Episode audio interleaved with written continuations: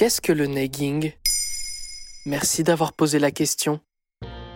Vous avez peut-être vu passer sur les applications de rencontres des descriptions ou des premiers messages tels que Sois différente, envoie le premier message, Je déteste Taylor Swift, convainc-moi, j'ai des standards, je cherche quelqu'un avec de l'humour, ou encore Est-ce que t'es comme les autres filles? Vous avez peut-être même entendu ces phrases dans la vie, alors peut-être que vous avez déjà été victime de negging. Qu'est-ce que c'est?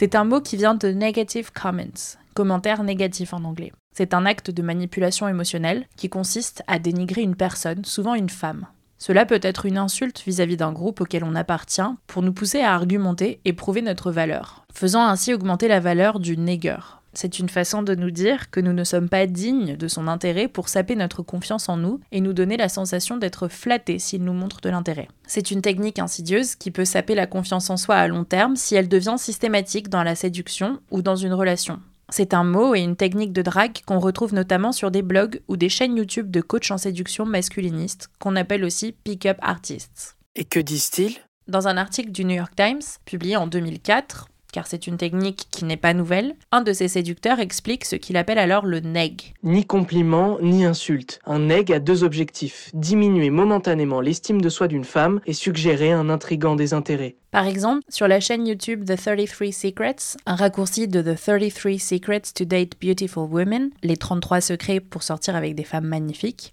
qui a 269 000 abonnés, il existe une vidéo intitulée Comment attirer les belles femmes exploiter les défauts de leur beauté, faire du negging à des femmes sexy. Le créateur de contenu dit Vous devez faire ce que la plupart des hommes n'auraient pas les couilles de faire. Il s'agit d'exploiter les défauts de sa beauté, de son charme, qui peuvent être des choses très ridicules, comme des sourcils trop fins ou des dents trop grandes. Et après des millions de mecs dans sa vie qui ont passé leur temps à construire son ego, à lui dire à quel point elle est belle, vous voulez être le premier mec à faire exactement le contraire. Vous voulez la faire redescendre de quelques crans, la ramener à la réalité, lui faire comprendre que vous n'êtes pas l'une de ces mauviettes dans sa vie qui va reculer à cause de sa beauté. Ici, le negging est évident et grotesque, mais il est parfois plus subtil et insidieux. Et comment on l'identifie? Cela peuvent être des critiques ou des dénigrements déguisés en compliments. Ton maquillage est beau, mais attention à ce que ce ne soit pas vulgaire. Ou t'es cool par rapport aux autres féministes que je connais. Ça peut avoir l'air d'un commentaire constructif. Tu vois, moi, je m'énerve pas quand tu fais ça qui est en fait une comparaison avec hiérarchisation et infériorisation.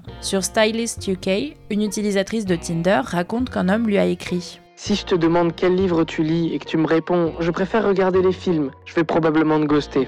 Sur TikTok, Ali, une coach en dating connue sous le nom Finding Mr. Height, explique. Bien que nous sachions que n'importe qui peut nous insulter, une partie de notre cerveau pense Ils viennent de m'insulter, ils doivent être meilleurs que moi, je dois leur prouver ma valeur.